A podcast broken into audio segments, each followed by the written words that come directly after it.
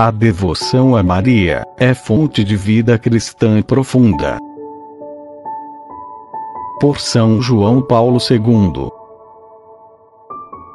Viva a Mãe de Deus Nossa, sem pecado concebida. Viva a Virgem Imaculada, a Senhora Aparecida. Desde que pus os pés em terra brasileira, nos vários pontos por onde passei, ouvi este cântico. Ele é, na ingenuidade e singeleza de suas palavras, um grito da alma, uma saudação, uma invocação cheia de filial devoção e confiança, para com aquela, que sendo verdadeira Mãe de Deus, nos foi dada por seu Filho Jesus no momento extremo da sua vida, para ser nossa mãe.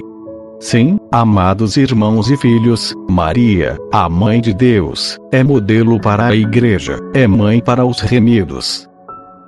Por sua adesão pronta e incondicional à vontade divina, torna-se mãe do Redentor, com uma participação íntima e toda especial na história da salvação pelos méritos de seu filho, é imaculada em sua conceição, concebida sem a mancha original, preservada do pecado, e cheia de graça.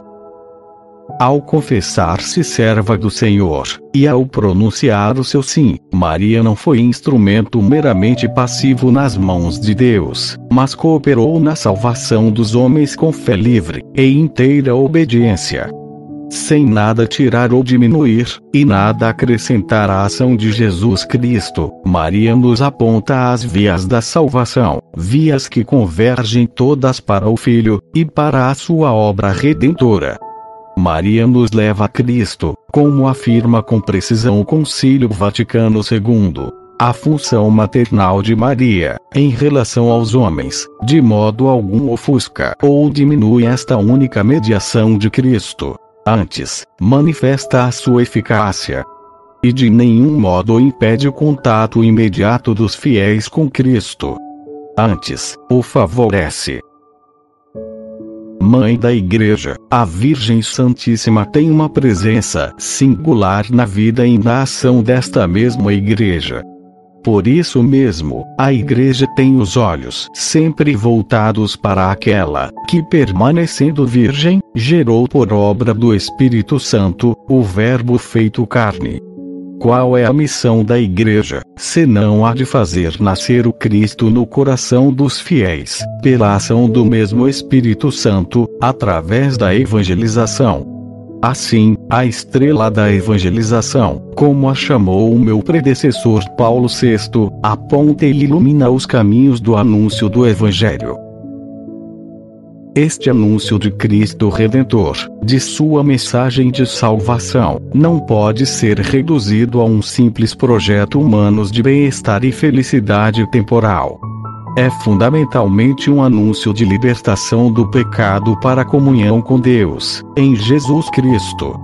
De resto, esta comunhão com Deus não prescinde de uma comunhão dos homens uns com os outros, pois os que se convertem a Cristo, autor da salvação e princípio de unidade, são chamados a congregar-se em igreja, sacramento visível desta unidade humana salvífica. Por tudo isto, nós todos, os que formamos a geração atual dos discípulos de Cristo, com total aderência à tradição antiga, e com pleno respeito e amor pelos membros de todas as comunidades cristãs, desejamos unir-nos a Maria, impelidos por uma profunda necessidade da fé, da esperança e da caridade.